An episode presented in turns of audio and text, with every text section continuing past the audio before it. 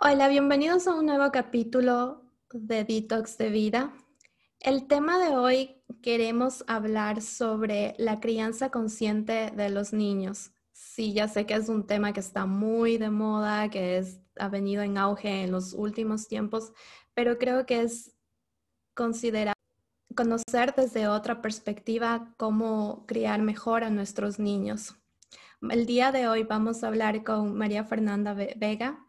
Ella es parte de mi familia porque es esposa de mi primo Jorge, pero es psicóloga y actualmente está cursando una maestría en desarrollo temprano y educación infantil.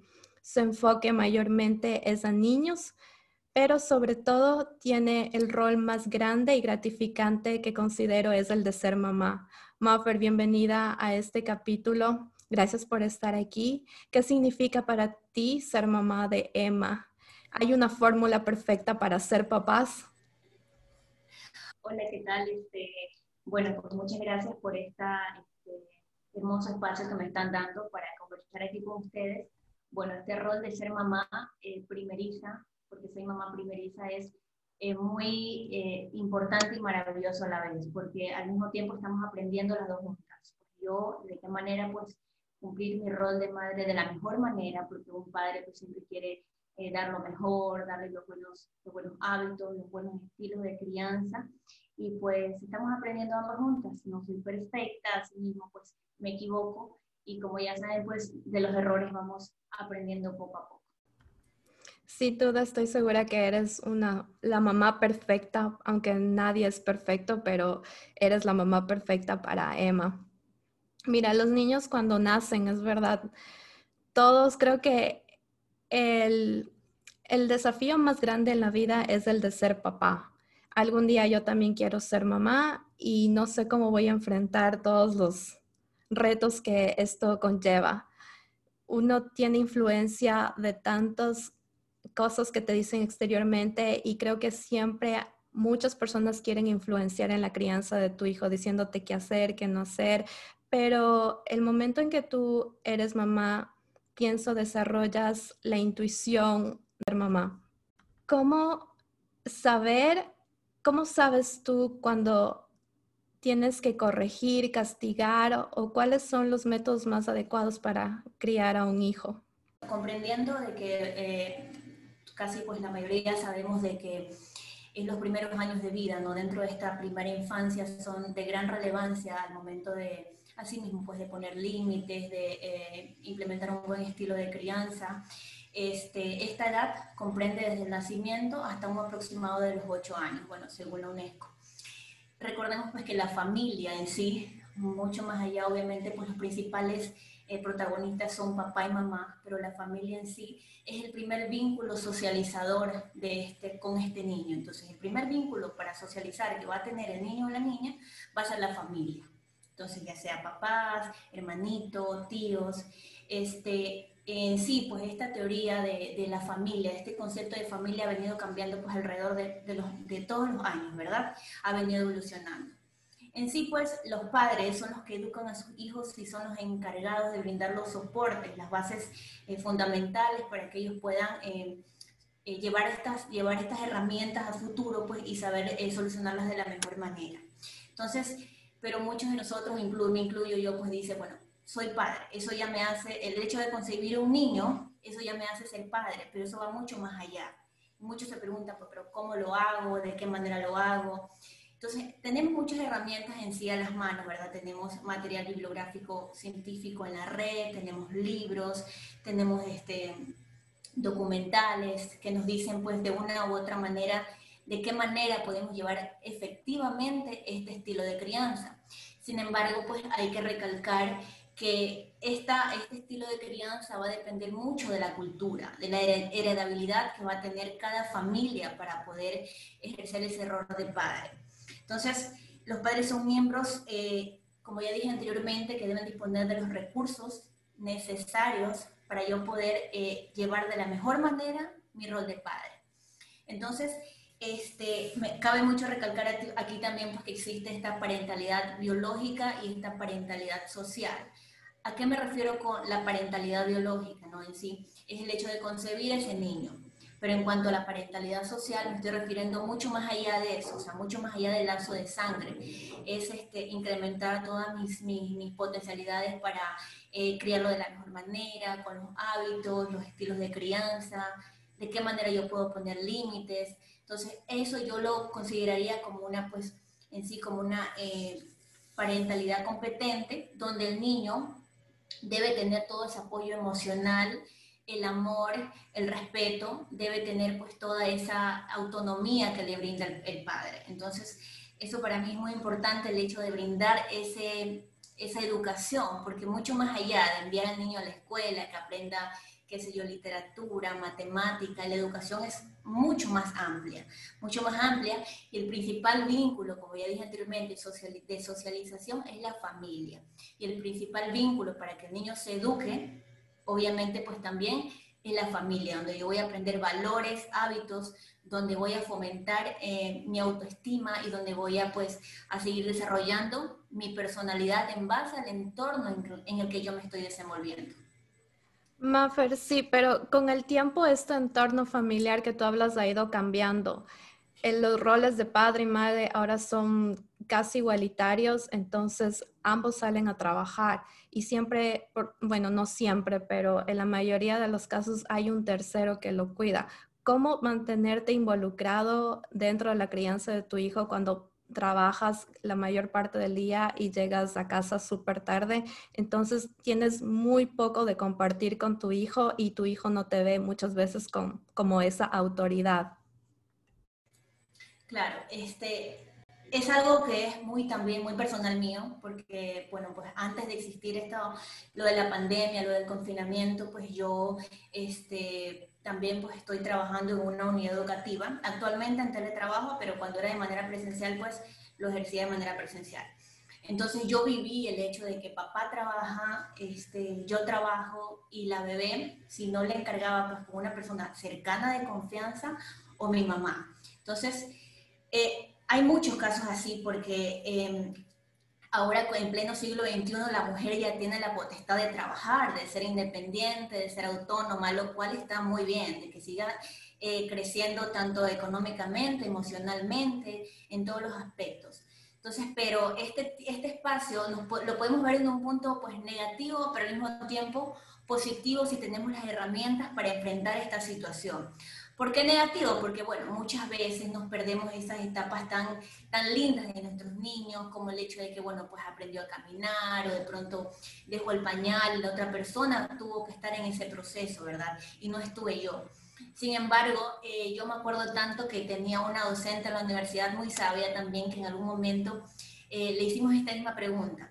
Y lo que ella nos supo responder es que no, no importa este, el hecho eh, de que no tenga las 24 horas o las, o las 10 horas, 15 horas para brindarle a mi, a mi hijo o a mi hija, más vale el, tiempo, el, poco, el poco tiempo que tengo dedicárselo de calidad. O sea, si yo tengo dos horas o tres horas o cinco horas con mi hijo, que esas cinco horas sacarle, como quien dice, el jugo, o sea, aprovecharlas al máximo con mi hijo, este, hacer las actividades que a él más le guste en mi compañía, acompañarlo en ese proceso, en ese proceso de, de aprendizaje, para que él, pues a futuro, tenga estos eventos plasmados en su cabecita, ¿no? De que mi mamá, bueno, pues fue una mujer trabajadora, pero al mismo tiempo mi mamá también estuvo en esta etapa de mi vida cuando yo pues aprendí a hacer esto, cuando yo me cuando necesitaba de ella, necesitaba su ayuda y estuvo ahí. Entonces, más vale la, calidad en este aspecto, enfocándonos en la mamá trabajadora, más vale la, la calidad que la cantidad. Algo muy importante que yo creo que has comentado es, em, bueno, un poco antes en la conversación, cuando has nombrado el tema de los valores y cómo en la escuela es mucho más importante Em, que el niño aprenda valores y aprenda un poco a ser un ser humano en vez de simplemente solo aprender literatura, matemáticas. Em, yo, bueno, yo también estoy estudiando mucho esto y yo creo que los niños, en mi opinión, tienen una luz increíble y tienen un amor incondicional increíble desde que nacen y es un poco como que destruimos ese amor por todas las expectativas, todas las cómo le metemos, les metemos en la sociedad y cómo no tienes aprendizaje de cómo trabajar las relaciones, cómo comunicar efectivamente, cómo manejar cosas del día a día que no les dan en las escuelas no les dan importancia. Entonces, eh, me gustaría preguntarte eh, cómo tú le das a tu niña o en general, cómo ves tú en la educación de los niños esa implementación de esos valores humanos. ¿Tú crees que esos, esos valores se transmiten mediante ejemplo y dándoles el cariño y el soporte suficiente para que ellos sientan, no simplemente con palabras o acciones, sino que ellos sientan el cariño, que sientan el, que, la conexión con el ser humano? ¿Cómo, cómo, cómo darías un consejo a, a unos padres para que inculquen estos valores a los niños? Algo aquí que pues hay que recalcar mucho, eh, la importancia del apego, del apego eh, entre padres, madre e hijos. Entonces, este apego es el que le va a brindar al niño esa seguridad y le va a brindar y le va a potencializar en todas sus esferas. ¿A qué me refiero? Muchas veces yo, pues como psicóloga también pues de una institución educativa, eh, vemos que los niños buscan refugio en la institución porque es el único lugar donde, de los niños ignorados en casa. Entonces, si yo siento que mi papá, mi mamá me ignoran en casa, eh, ya digo, va mucho más allá de pagarle la institución, de brindarle la comida y la salud. O sea, pero si no tengo el afecto necesario, si no tengo ese cariño y ese amor, esas eh, competencias parentales, como los mencioné anteriormente, el niño, pues, vemos repercusiones en los adolescentes, de pronto baja autoestima, vemos repercusiones también en, en trastornos alimenticios, de pronto agresividad. Entonces, si el niño, pues muchas veces ha sido reportado ante las autoridades eh, institucionales que ha pasado el caso, ¿no? De que el niño está muy agresivo, de que el niño llega a hablar conmigo y luego, pues, su agresividad baja a llanto. Entonces, indagando un poco más, salen a flores muchas situaciones en casa, ya sean problemas familiares, este, qué sé yo, este, familias disfuncionales, o que no se brinda el suficiente apoyo, el apoyo emocional para este, para este niño, ¿no? Entonces, la base fundamental también, eh, me baso pues en tres, en tres principios según la disciplina positiva, que bueno, pues ahora está pues muy en boga, pero en años anteriores pues también se ha mencionado. O sea, la importancia de poner firmeza, que son los límites, la importancia también pues de, de tener respeto entre los, los, los miembros de la familia y también otro que es muy indispensable es el amor, el cariño que le brindo a ese ser humano, porque desde que nace, pues obviamente, desde que está concebido, ya es un ser humano, y la madre, desde que está concebido, pues existen casos y casos, ¿no? La madre que le habla, que le pone música, pues que se soba la barriguita, desde ya, entonces nosotros estamos brindando ese afecto y ese amor. Entonces, sí es muy indispensable en todo nivel, el 100% es muy indispensable brindarle ese apoyo, ese afecto, como mencionamos anteriormente. Si no tengo todo el tiempo del mundo, trataré de que esas cinco o seis horitas le doy todo de mí, todo de mí, porque eso, para eso nacen los niños. Los niños, como hay una frase que dice, los niños nacen tan inocentes, tan prestos a recibir todo del mundo, y no hay nada más gratificante que recibir cosas positivas y amor del principal vínculo que es la familia. Mafer, hablabas un poco de lo que, de, corregir a los niños, de poner límites. ¿Cómo le pones límites? Porque como adultos creemos que tenemos toda la experiencia del mundo y sabemos que está, creemos que sabemos que está correcto y que no está correcto y a veces le decimos a un niño, no hagas eso, eh, especialmente en las primeras etapas, no te metas eso a la boca, tienes que saludarlo, le fuerzas a que salude a alguien y aunque él no quiera, tienes que ser educado o que se coma toda la comida con un dulce y eso a la final creo que no es bueno porque llega a ser un chantaje hasta cierto punto de que si no haces esto entonces no te doy un dulce y es es un ciclo repetitivo, entonces el niño se acostumbra a, a, eso. ¿Cómo corriges sin chantajes, sin, eh, sin tratos? ¿Cómo, cómo, ¿Cómo comunicas esto a un niño?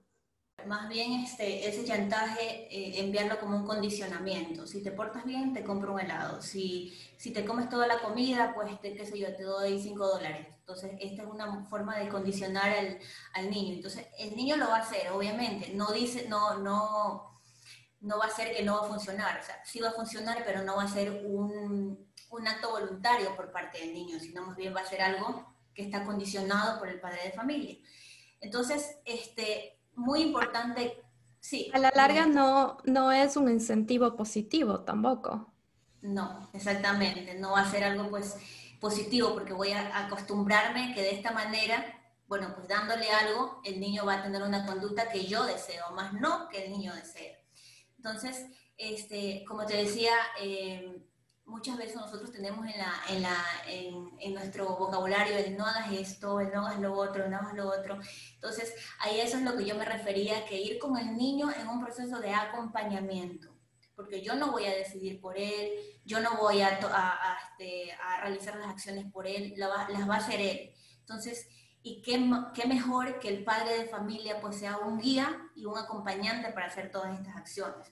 Si yo veo que el niño pues está cometiendo algo que no es debido, como tú decías, este, Nati, no hay nada mejor que hacerlo con el ejemplo. Entonces, si yo veo que mi papá está, cuando se levanta de la mesa, recoge los platos y los lleva a la cocina, el niño pues por imitación voy a hacer lo mismo y nada mejor pues que el papito también le vaya enseñando que sea un guía, un acompañante en este proceso, él va a levantar los platos y los va a dejar en la cocina. Caso contrario, que si yo veo que mi papá este, come, come este, qué sé yo, sube los pies en la mesa, y el niño lo va a hacer, y entonces, y nadie le dice nada, entonces eso sería totalmente lo contrario a una crianza asertiva, por así decirlo. Entonces, sí hay que enseñar mucho con el ejemplo y con la comunicación. Con la comunicación asertiva es algo muy esencial. No hagas esto, o sea, no hagas este comportamiento porque puede pasar esto de aquí. Entonces, que el niño conozca que si hace esta acción, puede pasar esto negativo. Entonces, el niño va a razonar, porque por, este, es chiquito y todo, pero el niño pues razona, piensa y va, se va a darse cuenta que estos actos van a traer consecuencias negativas. También, eh, como tú dices, acompañarlo y también dejarle equivocarse. Entonces, si pisó ahí la piedra que uno le dijo no pises porque estás descalzo y te vas a lastimar y lo hizo, es parte del aprendizaje también. Entonces sabe que la segunda vez no va a volver a pisar la piedra descalzo porque se va a lastimar.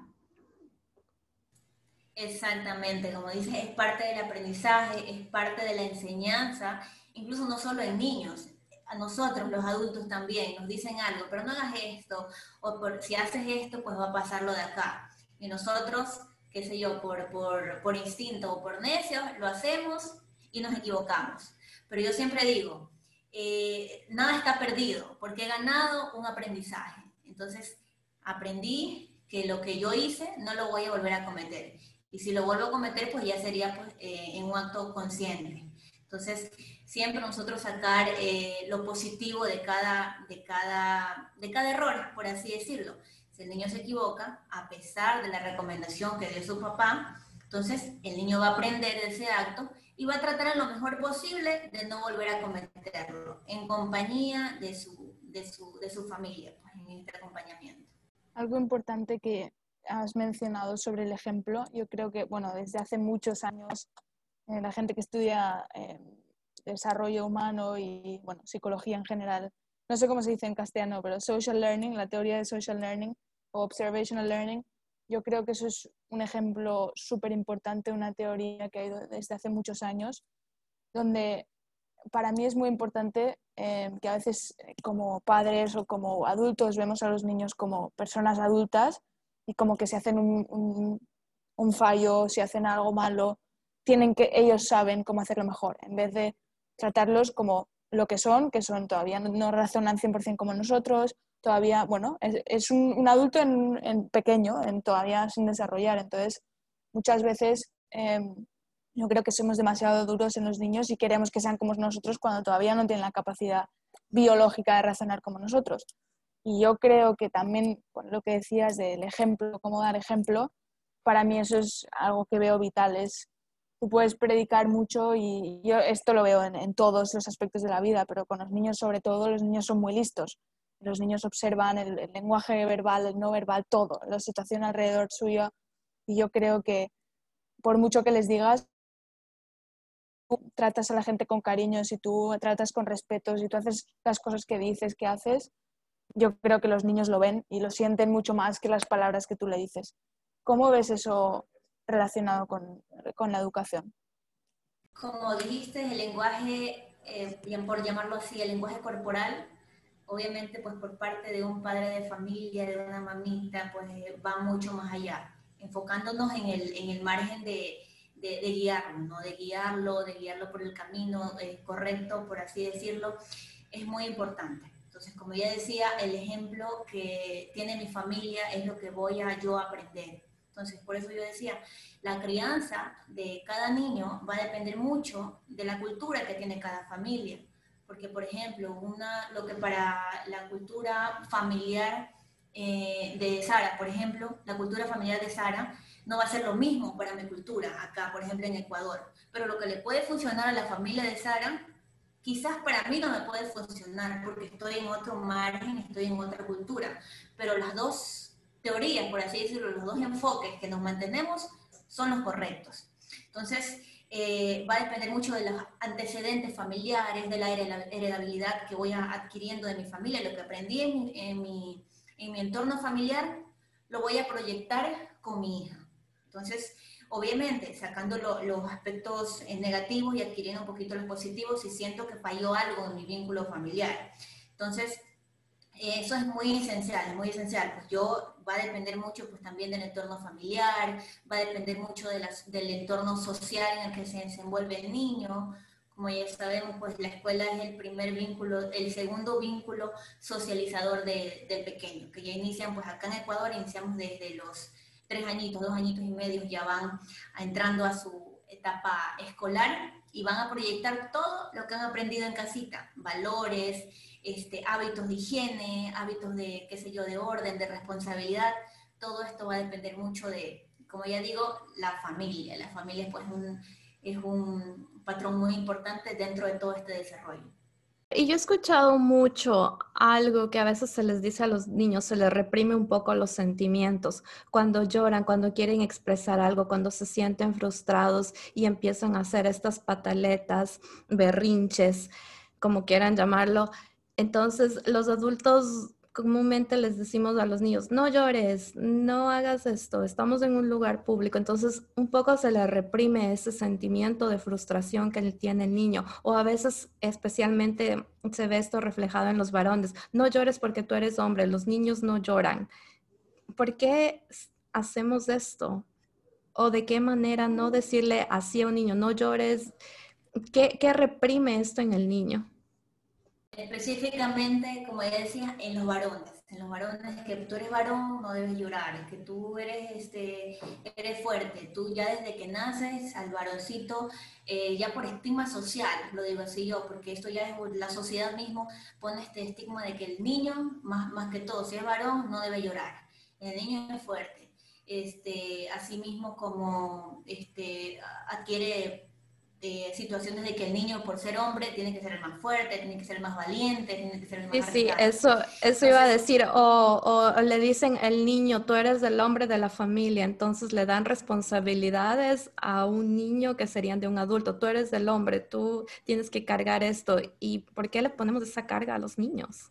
Exactamente, entonces ahí va mucho del, del, del empoderamiento que tenga cada familia, o sea, es muy difícil cambiar toda la sociedad en sí, de que, bueno, no piensen así, tengo una varita mágica, no piensen así, no debe ser así, y punto. Pero puedo cambiar mi, puedo cambiar mi, mi, mi, como que dice, mi entorno, puedo cambiar mi espacio. Y el momento de que yo estoy educando a mi hijo, es muy común, sí, ver que si se llora, se cae, entonces como que no lo mires, no lo mires para que no llore, o no, lo, no, le, no le digas nada para que se levante solito y no llore. Sí estamos reprimiendo estos sentimientos. Eh, que necesitan aflorarse por parte del niño, entonces lo cual no está muy adecuado porque de pronto pues todo esto, todo esto el pequeñito se lo va guardando y llega un punto, como todo ser humano, como todo adulto, y que va a colapsar.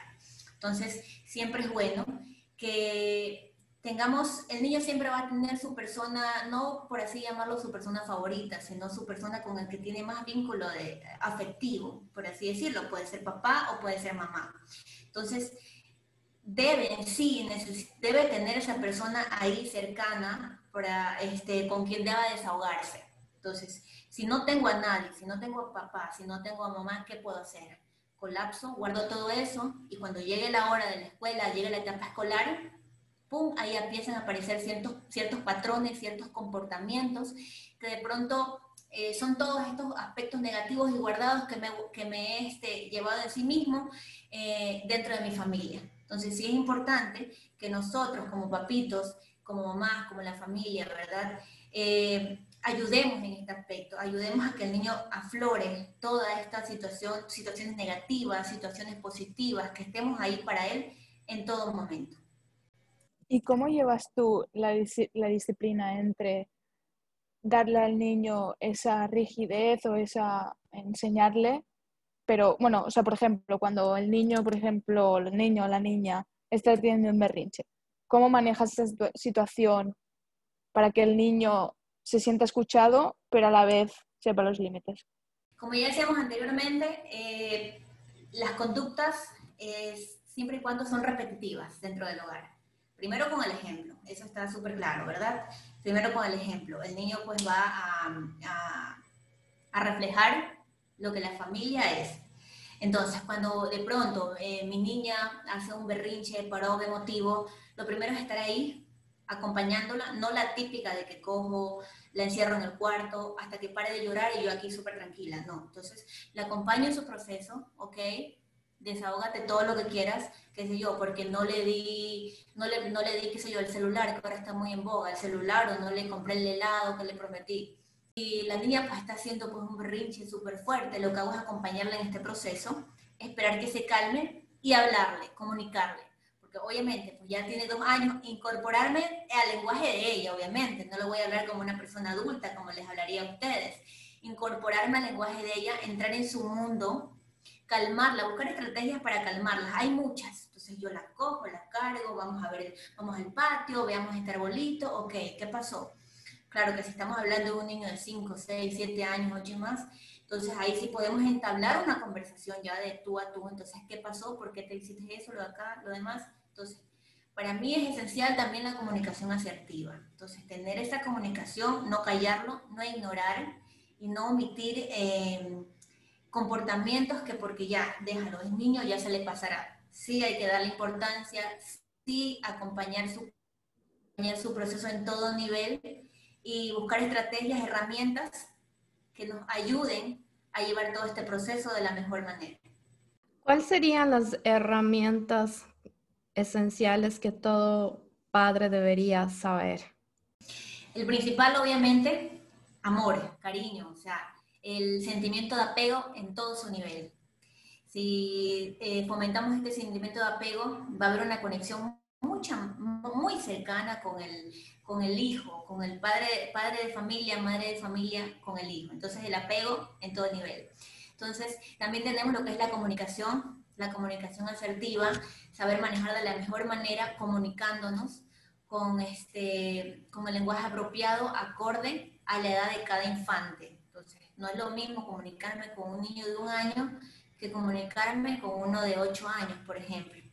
Y los límites son esenciales. La vida se basa en límites sociales, ¿verdad? Aunque nos cueste. Entonces nosotros no podemos ir a, la casa de una amiga y coger algo que no nos, no nos compete, o, ir a la casa de una amiga y, qué sé yo, este, sentarnos de una manera inapropiada o, o hacer cosas que no van en torno a lo, que, a lo correcto, por así decirlo, ¿verdad? Entonces los límites desde la casa, muy esencial, para que tengan ese éxito a futuro. Entonces, la comunicación asertiva, saber manejar bien los límites dentro del hogar, límites acorde también a la edad del, del niño.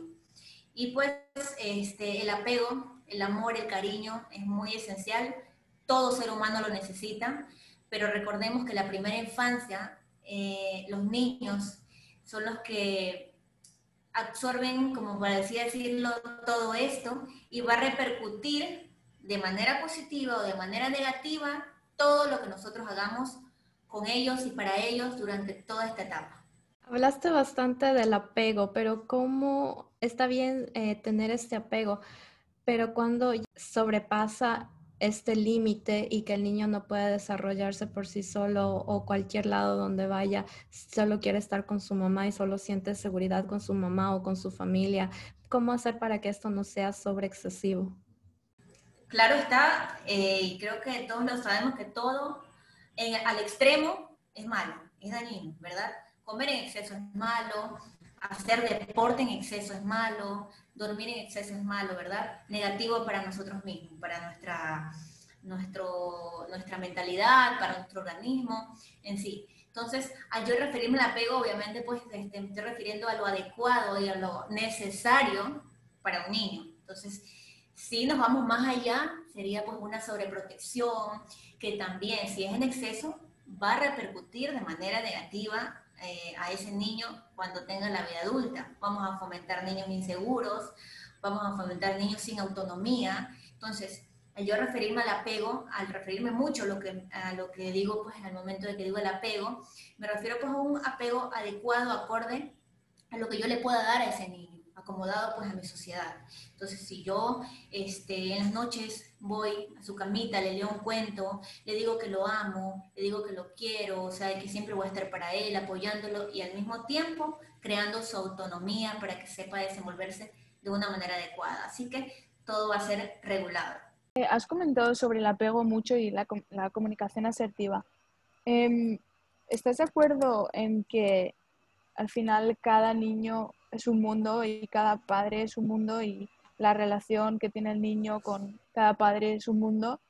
Em, pero pondrías como en una ecuación, el mismo, el, una de las partes de la ecuación siempre tiene que ser amor y apego de la manera que la persona sepa o de la manera que el padre sepa y que no hay nada que esté, como decías tú, que esté escrito en un libro que puedas coger de una web porque al final cada niño es diferente, entonces dirías, estarías de acuerdo que el apego es la más importante. Dentro de las eh, características importantes que podríamos tomar como para eh, llevar una manera adecuada nuestra crianza con los niños, claro está de que no hay una, como ya decíamos, un libro mágico, una varita mágica que nos diga, bueno, tú vas a ser el padre perfecto y lo vas a hacer. No, siempre vamos a cometer errores, siempre estamos en constante aprendizaje, hasta el último día de nuestras vidas nosotros aprendemos. Entonces, sí, eh, hay muchos factores positivos que podemos eh, llevar, poner en la mesa para nuestra crianza con nuestros hijos, ¿verdad?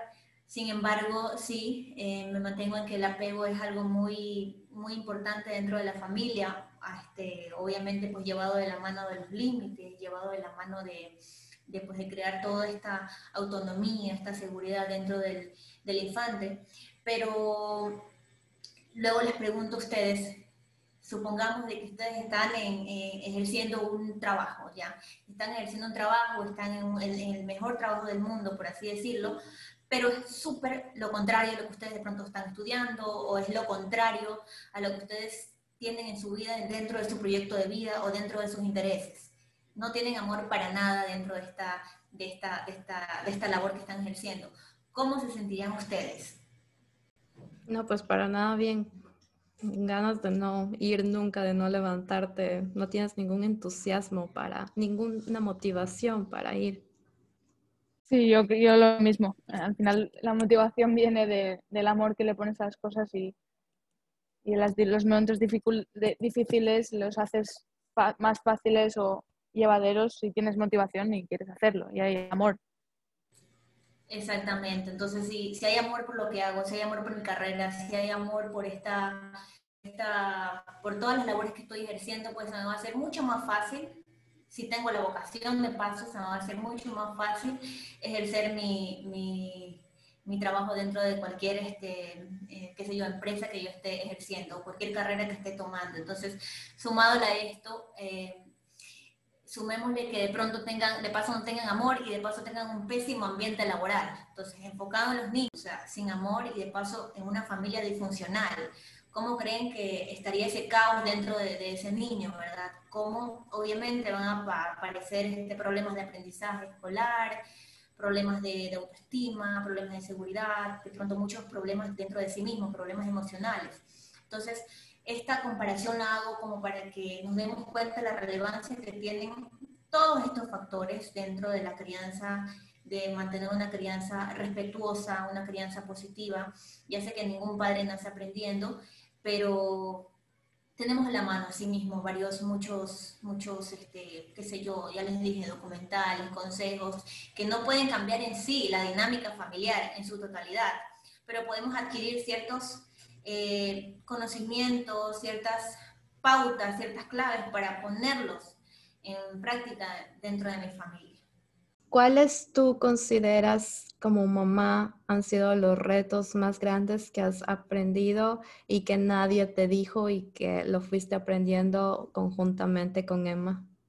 Todos son retos, todos se convierten en retos cuando tú ya tienes una personita a quien cuidar, tienes una personita de carne y hueso a quien guiar, a quien acompañar y que tú tengas en mente de paso de, darle, de darle lo mejor de ti, entonces incluyendo el amor, incluyendo todo lo que tú puedas darle de ti a esa personita, o sea, se convierte en algo pues totalmente mágico. Dentro de los retos, como ya dije, bueno, eh, todos ya me habían dicho, eh, no es algo bueno, que no me habían dicho en sí, nada de, sobre los, el, el, hecho de que se despiertan las madrugadas cuando era pequeñita, el hecho de que yo tenga que trasnochar eh, una semana entera porque no se duerme, o el hecho de destetarla, todos estos factores se convierten en un reto y como ya dije anteriormente, yo estoy aprendiendo cada día, o sea, estoy en constante aprendizaje. Acabo de dejar el pañal, eh, me cogió esta etapa en la cuarentena, entonces yo estuve en ese proceso y para mí se convirtió en algo mágico, o sea, porque yo siempre lo venía pensando, ¿no? Cuando yo tenía el trabajo de manera presencial, yo decía, bueno, yo no voy a estar en esa etapa. Uno como madre también piensa, ¿no? Uno quiere estar en todas las etapas de sus niños, a veces es imposible, como ya dije, pleno siglo XXI, la mujer ya se empoderó del trabajo, se empoderó pues de muchas cosas muy bonitas. Entonces, pero estuve en ese proceso de aprendizaje, de cambio de pañal, fue un reto, eh, pero al mismo tiempo pues tú lo vas a recordar a futuro como algo que, que, que, te costó, pero lo lograron, lo lograron juntas. Entonces, sí es algo muy bonito que, que, que, nos enfoquemos mucho en esto de los niños, porque ahí es donde empieza el recorrido de la vida, como yo digo. Desde ahí, si no se detecta a tiempo algún problema o, o si ignoramos algún problema que se ha detectado, sí va a repercutir en la vida adulta. Entonces, a más temprana, a más temprano es el, el, el, diagnóstico y a más temprano es el tratamiento que se pueda brindar al niño, mejores resultados y más pronto resultados vamos a obtener y van a darle una, una, brindarle una vida de calidad a ese niño o niña que, que, que tenemos en nuestro, en nuestro poder o en nuestro entorno. Bueno, yo creo que has dicho cosas, bueno, súper valiosas como experiencia como madre, tanto como, bueno, tanto como experiencia como madre, como la experiencia que tienes de haber estudiado psicología, de haber estado haciendo, estar, estar en presentemente, o sea, en el momento ahora mismo haciendo la maestría. Eh, muchas de las cosas que has dicho, estoy, bueno, todo lo que has dicho estoy 100% de acuerdo y súper importantes que a veces las damos por hechas, pero a las madres que escuchen esto creo que les va a ayudar mucho a igual no tener tanta ansiedad o tanto estrés de, ay, se lo voy a hacer bien, se lo voy a hacer mal, yo creo que, bueno, pensando muy, en un caso muy cercano, mi, mi, padre, mi hermano va a ser padre justo en, poco tiempo y son padres primerizos y estoy viviendo justo este proceso de ellos viviendo este proceso y, y entonces empiezas a, a, pensar muchísimo y a ver, quieres hacerlo bien. Yo creo que es un mensaje el que has dado de mucha tranquilidad, de que simplemente dándoles, como tú decías, yo creo que lo principal que hemos hablado en esta conversación que has dicho es el apego, la comunicación asertiva y, y educar con el ejemplo, ¿no? Entonces, espero y creo que vas a, a, impactar a muchísimas de las madres que escuchen esto. Y bueno, muchísimas gracias por venir y por abrir el corazón y tu, tu conocimiento en el tema de los niños y en la psicología y abrirte desde el corazón. Y gracias por darte el tiempo nuevamente de estar aquí. Te mando un abrazo súper grande y espero vernos muy, muy pronto. Muchas gracias a ustedes, chicas, por esta eh, grandiosa invitación, grandioso tema. Eh, yo estoy de acuerdo que los aportes que hemos dado nosotras dentro de esta dentro de esta charla van a ser muy valiosos, van a llegar a muchas personas, a muchas familias, a, mucho, a, a nuestro entorno, pues espero que les llegue de la mejor manera. Recordar también de que nadie es perfecto, Estamos en constante, en constante aprendizaje, como ya dije anteriormente, aprendemos hasta el último día de nuestras vidas, nos equivocamos, pero no perdemos, ganamos un aprendizaje. Entonces, muchas gracias chicas, fue muy loable estar aquí con ustedes y pues espero que no sea la, la primera ni la última vez. Encantadas de estar aquí con ustedes. Gracias a todos por estar aquí. Nos vemos la próxima semana.